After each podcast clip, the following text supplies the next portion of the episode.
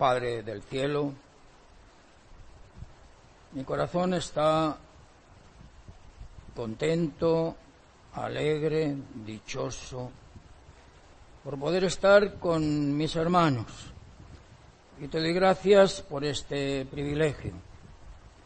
Padre, yo te ruego que tú estés con nosotros, con cada uno de nosotros, y podamos escucharte a ti, escuchar tu voz, ver tu rostro, escuchar tu, tu y sentir tu abrazo.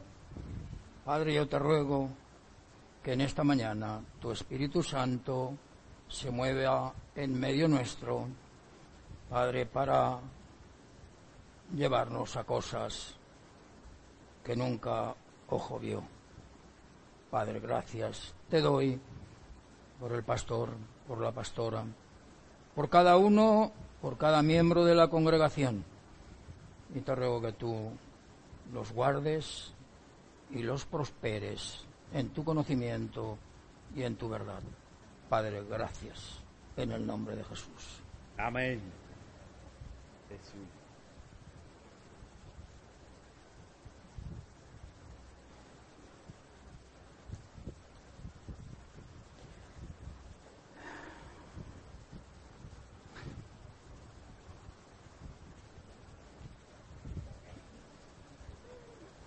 Mi esposa es purificación. Como,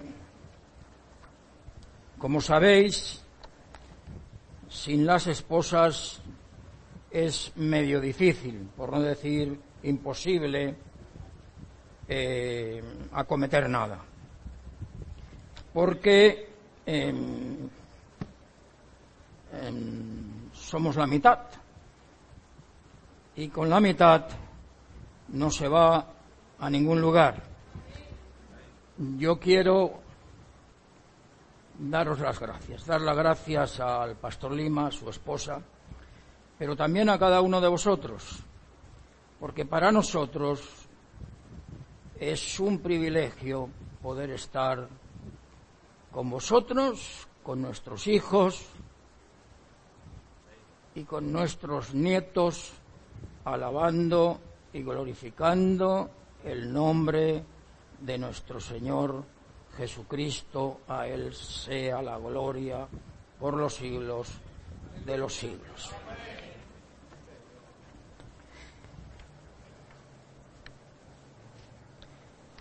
Quisiera explicaros algo. Si os digo que os quiero explicar algo de Newton, me diráis, ¿y qué tiene que ver Newton con una predicación?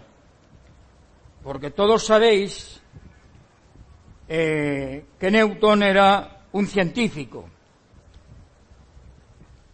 Fue el que puso los cimientos de la ley de la gravitación y estableció las leyes de la mecánica clásica profesor en Cambridge, en Inglaterra.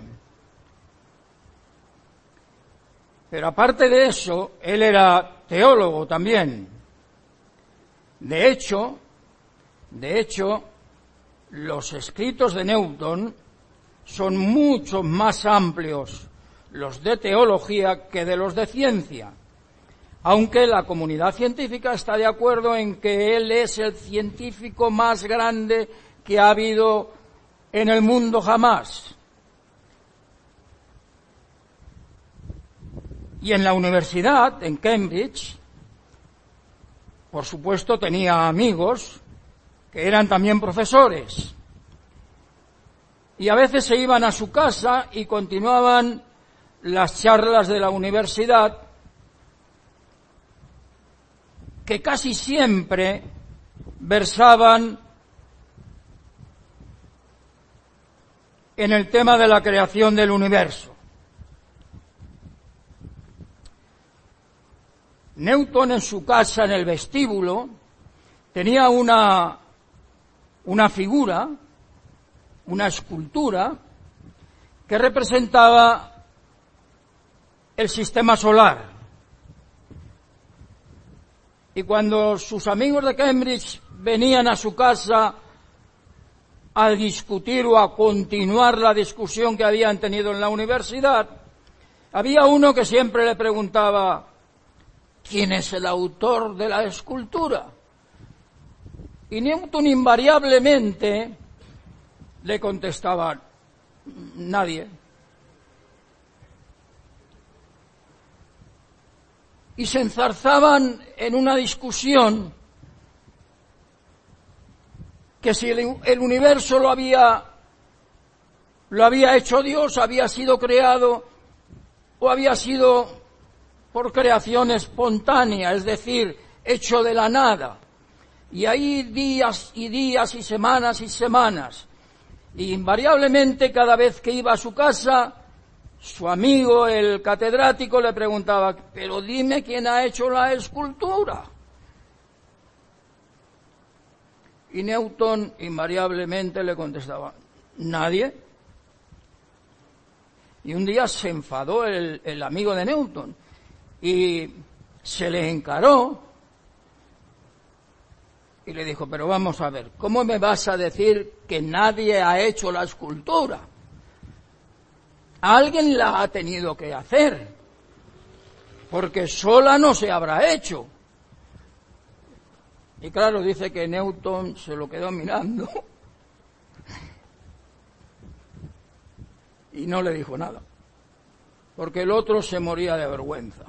Se dio cuenta que lo que habían estado discutiendo día tras día no tenía ningún sentido.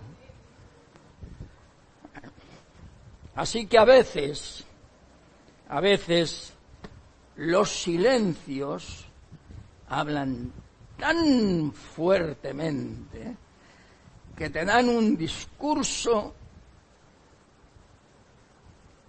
que no lo puedes soportar.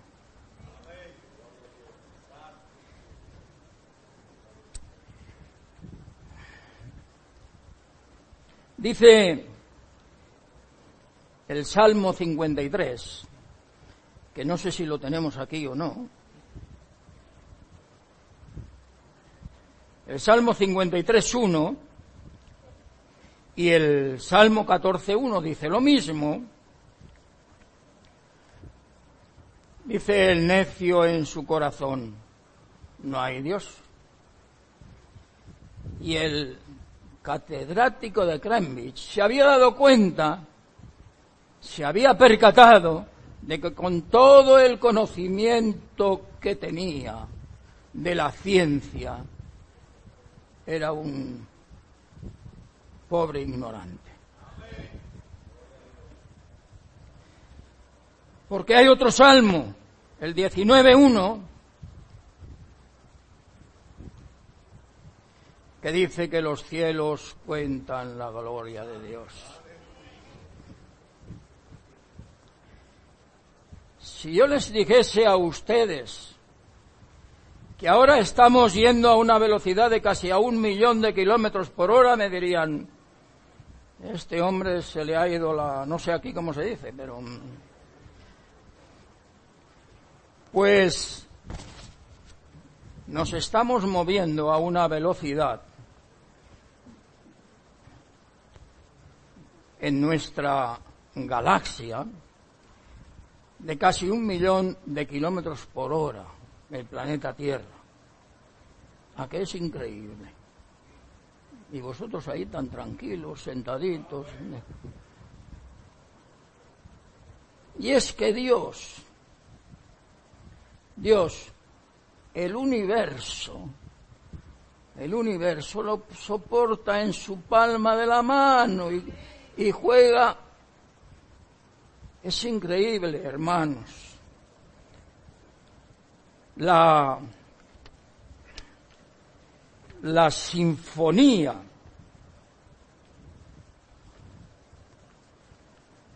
la singular sinfonía que interpreta toda la creación incluidos sus silencios, es asombrosamente maravillosa. Así que me gustaría en esta mañana un poco compartirlos sobre, compartir sobre los, sobre los silencios. Para ello vamos a utilizar dos parábolas y algunos otros versículos. Pero nos vamos a centrar en una, en una parábola que va a ser la del hijo pródigo. En los evangelios sinópticos tenemos 42 parábolas. Es decir, Mateo, Marcos, Lucas, 42 parábolas. Pero hay una, especialmente una, que el silencio habla tan fuerte que uno lo puede escuchar en toda la palabra. Juan 8 del 1 al 11.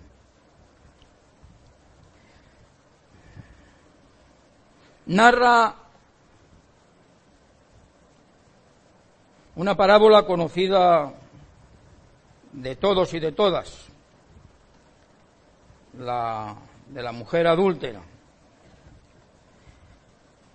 Y el silencio del Señor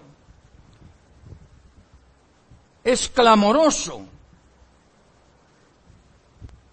Habla tan fuerte que todos los que están a su alrededor sin decir ni una sola palabra, van yéndose, van desapareciendo, se van haciendo invisible hasta que dejan a la mujer y a Jesús solos. Hay un detalle que,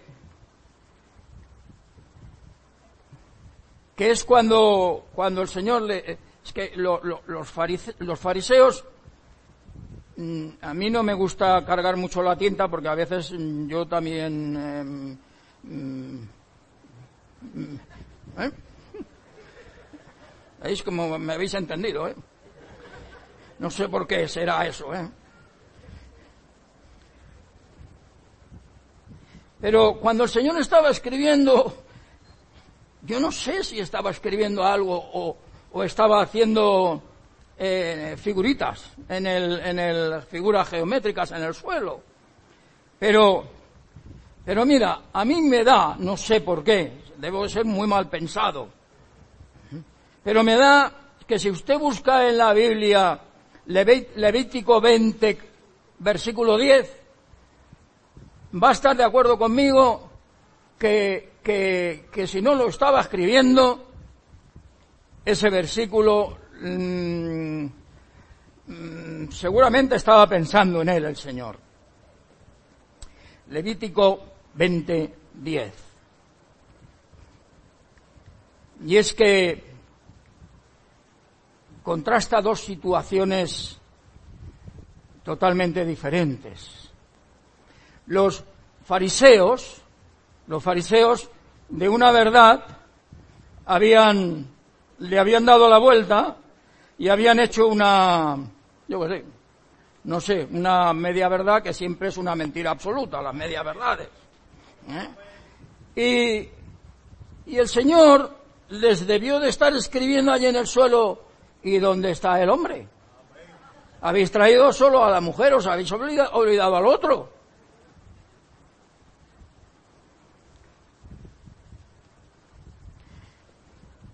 Así que los silencios son espléndidos. Y el Señor a veces utiliza los silencios con una maestría como solo Él es capaz de hacer. Pero vayamos a donde quería ir, que es al hijo pródigo. También con silencios, que vamos a ir viendo. Por cierto, yo no sé a qué hora ha empezado. Hace poquito, ¿verdad? Ahora mismo. ¿No?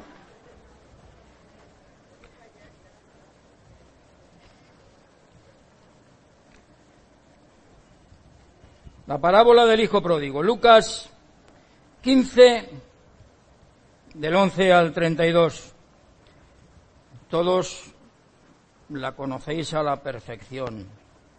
Dice que un hombre tenía dos hijos. Y el menor le dijo al padre, dame lo que me toca de la herencia. Así que el padre no discutió. Silencio. Porque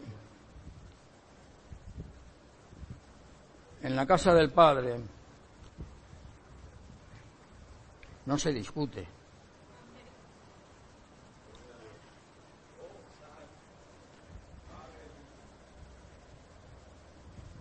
Así que el padre le repartió los bienes y el pequeño se marchó. Se marchó a un país lejos.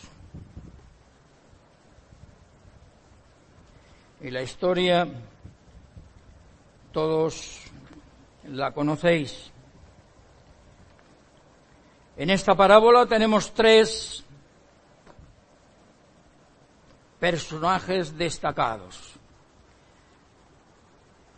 aun cuando después al final veremos también a otro. Siempre históricamente se ha resaltado al hijo menor, pero en esta mañana a mí me gustaría mirar también otros aspectos aparte de la del hijo, de la del hijo menor. Porque en esta parábola la realidad es que no se trata de, un, de, contar la historia de un hijo desorientado o mezquino o ruin, sino la de dos. La de dos. Y si me apuráis, de lo que trata esta parábola es de la gloria del Padre. ¿Mm?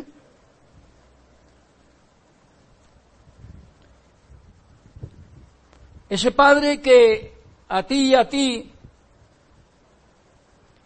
te dice, no importa lo que hayas hecho, solo vuelve a casa. Solamente vuelve. ¿Qué más da si vienes sucio o malherido? Solo vuelve, vuelve a casa, dice el padre. Pero el hijo mayor le dice, pero ¿qué justicia es esta? Esto no puede ser. Al hijo menor le has dado la herencia, se la de la pida, pero esto no es justo.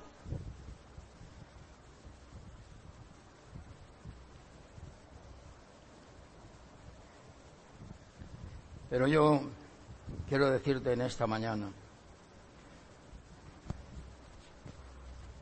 que nuestra justicia con la de Dios no tiene nada que ver. La justicia de Dios es para salvación. Ezequiel 18:32 dice que Dios no quiere la muerte, la muerte del que muere. ¿Qué es lo que quiere? Que se arrepienta y viva. Que vuelva a casa, eso es lo que quiere. Vuelve a casa. Porque su justicia no es nuestra justicia. Nuestra justicia cuando alguien hace algo mal hecho, Siempre pensamos en castigo.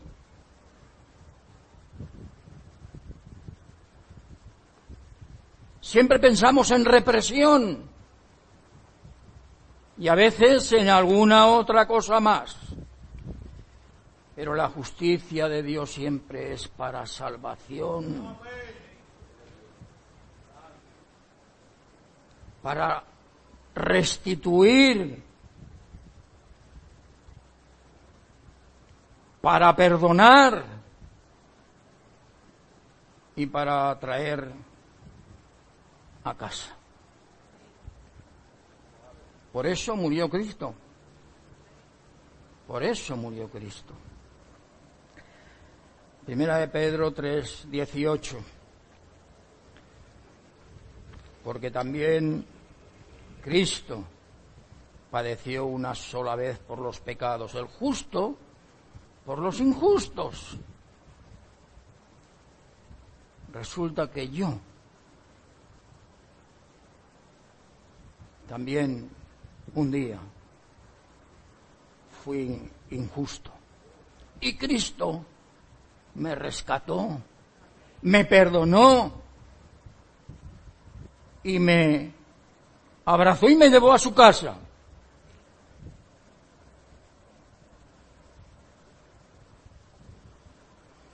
Y no me llevó esposado por la policía ni por el ejército. Me llevó esposado por el arrepentimiento.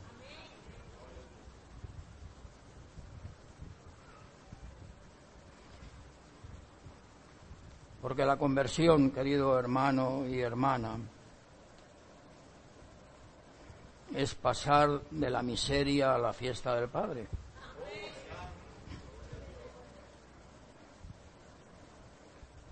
Es pasar de la soledad a la familia.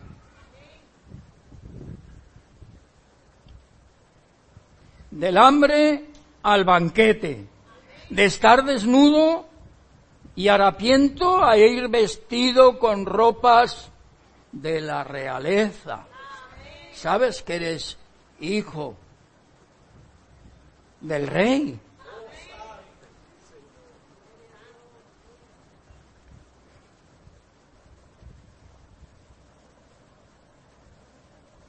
Retrocediendo un poco,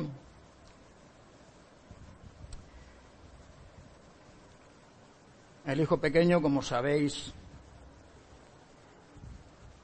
entra en esa época de la adolescencia, donde uno se piensa que todo lo sabe, que todo lo puede, que todo, que todo, todo, y todo es pequeño y todo.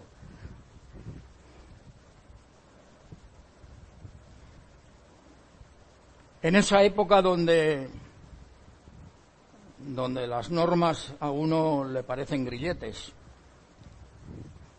y barrotes de cárcel. Y se siente incómodo y quiere independizarse.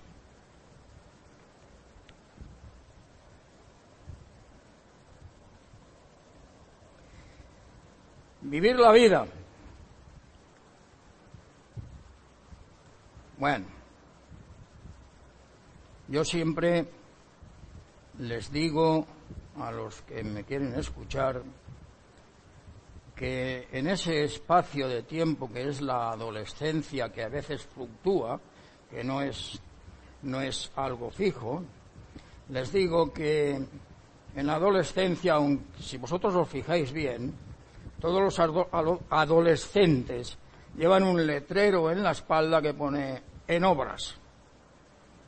Se están construyendo se están haciendo, se están realizando, hay que tener un poco de paciencia, empatía, misericordia.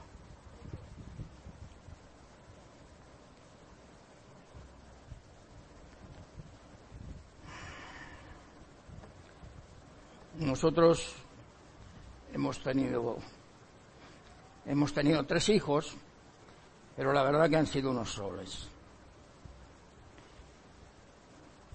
Y ahora yo quisiera también daros las gracias, darle las gracias a ellos, a nuestros hijos y a nuestros nietos, a Álvaro, a Raquel, a Oriol y a Noa, porque, porque nos hacen la vida cómoda, nos hacen la vida fácil, y porque nos dan alegría el saber que están con vosotros, con vosotros en la casa del Padre, en la iglesia, que es columna y baluarte de la verdad. Y eso, eso nos da muchísima tranquilidad. Estamos lejos en la distancia, pero cerquita, muy cerquita. Así que, que para nosotros es un privilegio, un placer que ellos puedan estar aquí, en este lugar con vosotros. Pero volviendo donde, donde estábamos.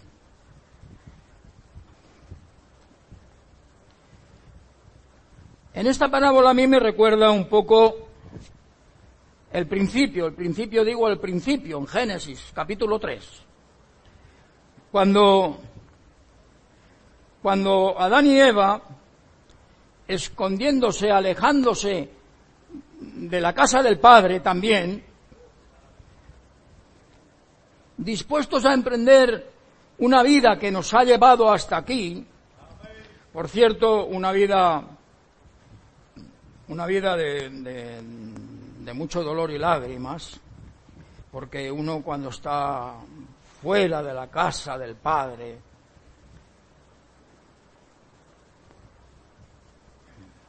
la vida se hace muy compleja, muy complicada, muy dura, muy difícil.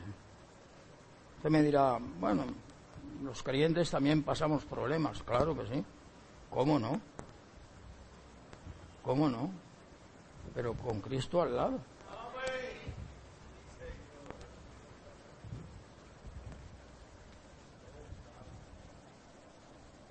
Y Adán y Eva cuando se despistaron un poco, ¿saben las primeras palabras que les preguntó Dios a Adán y a, Eva? Después de pecar, después de, de, de tentar y haber caído en la tentación, Dios lo primero que le pregunta ¿dónde estás? Tú, le dice. Y yo en esta mañana te pregunto, ¿dónde estás tú? ¿Dónde estás tú? ¿En qué lugar estás tú?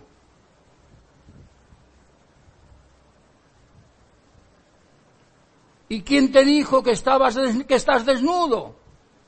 Las dos cosas que le dijo. ¿Dónde estás tú? ¿Y quién te dijo que estás desnudo? Sabes, es que fuera de la casa del Padre hace mucho frío, aunque aquí no tengáis. ¿Eh?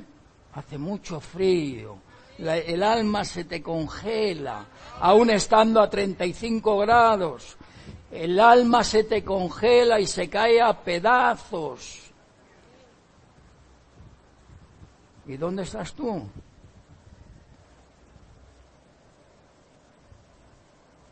¿O estás con Cristo o estás en el mundo y desnudo. Desnudo de toda la armadura de Dios, expuesto a cualquier forma de pecado. Así que, ¿dónde estás tú?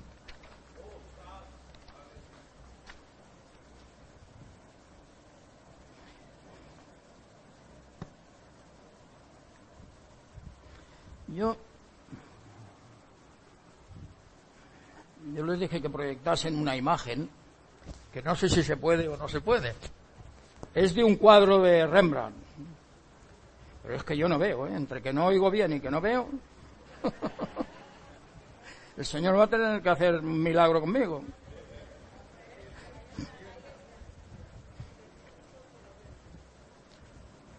¿Por qué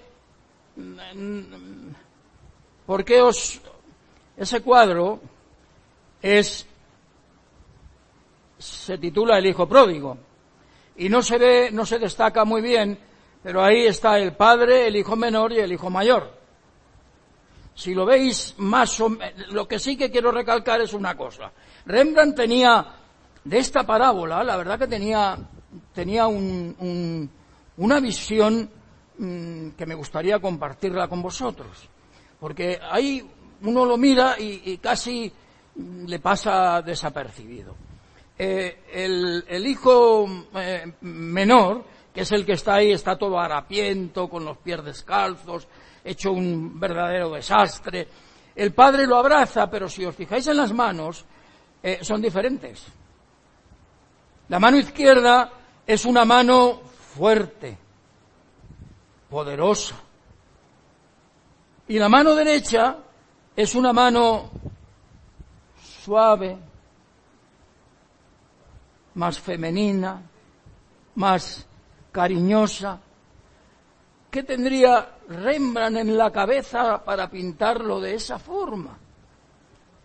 Claro que Dios es un Dios poderoso, pero es un Dios de amor y de misericordia.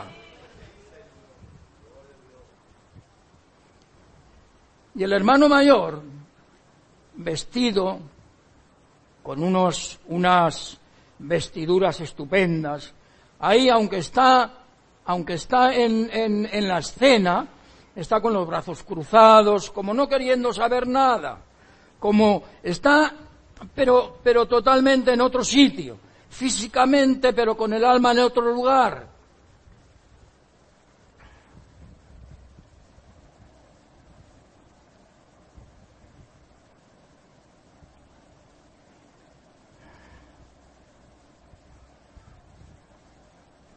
La verdad es que podemos hacer un, un ejercicio de reflexión porque el hijo mayor el hijo mayor tampoco se comportó bien. Y nosotros nosotros somos a la par somos a la par el pequeño y el mayor. ¿Eh? Hemos, hemos sido el hijo pródigo y lo que debemos de hacer ahora, donde estamos, en la iglesia, en la casa del Dios viviente, columna y baluarte de la verdad, es decir, en la casa del Padre, porque la iglesia anticipa el reino de los cielos, el reino del Padre, lo que cada uno de nosotros debemos de hacer es reflexionar para no hacer lo que hizo el hijo mayor. Nosotros debemos de acoger, acoger, no separar, no juzgar, no juzgar al otro, sino todo lo contrario. Porque cada uno de nosotros, cada uno de nosotros, hemos sido abrazados y perdonados por el Padre, aceptados e integrados en la casa de Dios que es su iglesia. Por eso debemos de ir y tener muy en cuenta de no comportarnos mezquinamente como se comportó el hermano mayor. Al hermano mayor no le convenció la vuelta del pequeño. Él pensó, tú has estado divirtiendo y yo divirtiéndote y yo aquí trabajando. Tú has estado dilapidando tu vida por ahí yo aquí trabajando. Os decía antes, esto no es justicia. Más bien es todo lo contrario. A veces yo aquí sé que no, que no miráis a nadie por encima del hombro que a todos tratáis con ecuanimidad, que nadie mira al otro mal. Pero a veces en algunas iglesias pasa eso, que hay algún hermano mayor.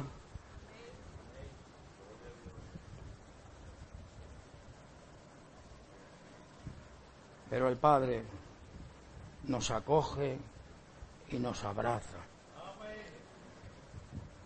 El Padre nos acoge, nos abraza y nos admite de nuevo en casa. Y en silencio. ¿Sabes? En silencio. ¿Sabes lo que le hubiese dicho yo a mi hijo? Ahora que no está, voy a aprovechar. ¿Sabes lo que le hubiese dicho yo a mi hijo? Si me hace lo que le dijo. bueno, este como es el mayor, el pequeño, vamos a saltárnoslo. Me las hubiese tenido con él.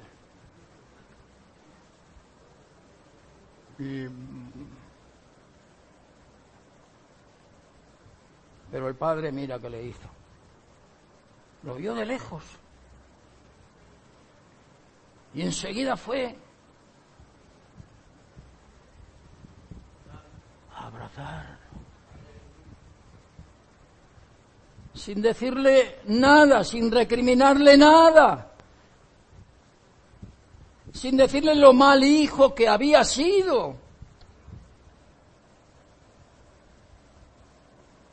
Todo lo contrario. Hizo, ¿sabes que también se hacen fiestas, no? En la casa del padre. ¿Mm? También se hacen fiestas. Porque el padre mandó matar un becerro para hacer una fiesta porque el hijo perdido había vuelto a casa. ¿Mm?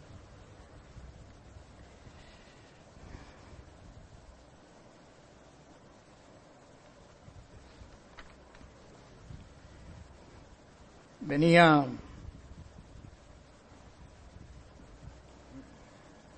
venía harapiento, hambriento, mal, todo mayugado, mal, mayugado, mal, mal herido, y su padre le abraza sin decirle nada. Yo seguramente le hubiese dado un sermón de esos de hora y media, pero no le dice nada. Inmediatamente ordena que le preparen las mejores ropas.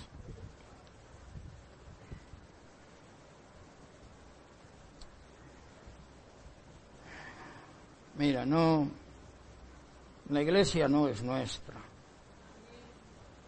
La iglesia es del Todopoderoso, del Altísimo, del Dios viviente.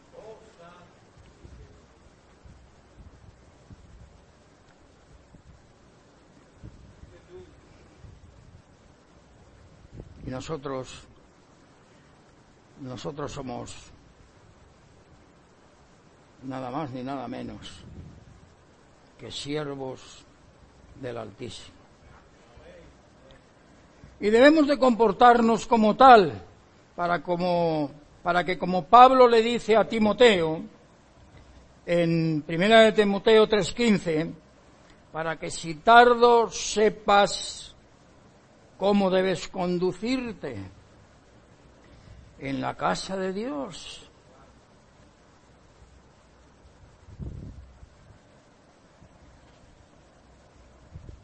Mira, no estés pendiente del de al lado, ni del del frente, ni del uno, ni del del otro.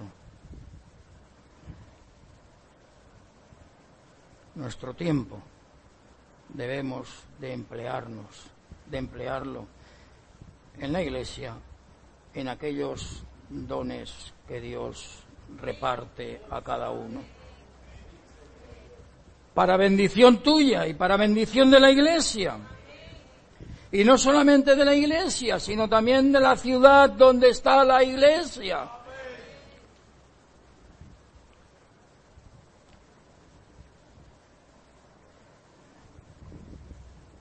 El hijo mayor se enoja de tal manera que se va, no quiere estar, no quiere participar. Señor, qué escena tan triste. Qué dolor de corazón. Tú siempre estás conmigo, le dijo el padre. Qué falta de qué falta de visión del hijo mayor. Al final, la historia de esta parábola no nos narra el final, el hijo mayor se arrepintió volvió, sí, no, abrazó al hermano pequeño. Pero yo os he dicho antes que para mí la parábola esta, quien destaca por encima de todo, es la misericordia del Padre.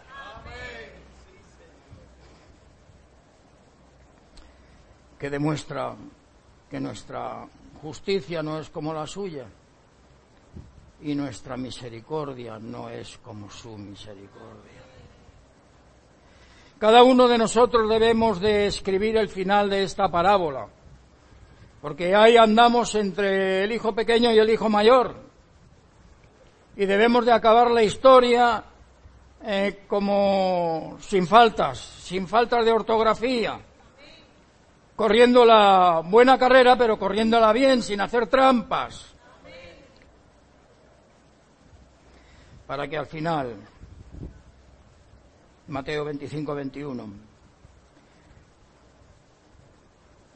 Dios a cada uno de nosotros, a cada uno de vosotros, nos pueda decir bien, buen siervo y fiel, sobre poco has sido fiel, sobre mucho te pondré. Te entra en el gozo de tu Señor. Mm.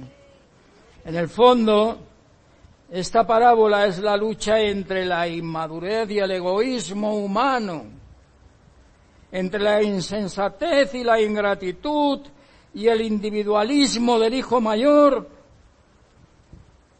y las luchas que uno mantiene como el hijo pequeño la lucha entre lo inacabado y lo caducado. Y de quien verdaderamente debemos de aprender no es ni del pequeño ni del mayor, sino del Padre.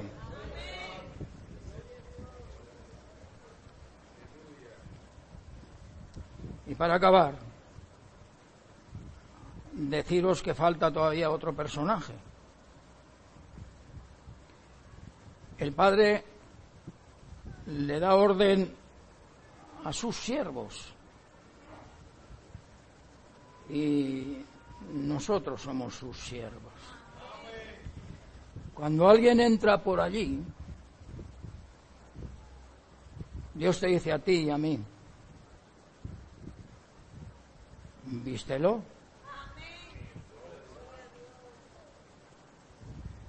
Límpialo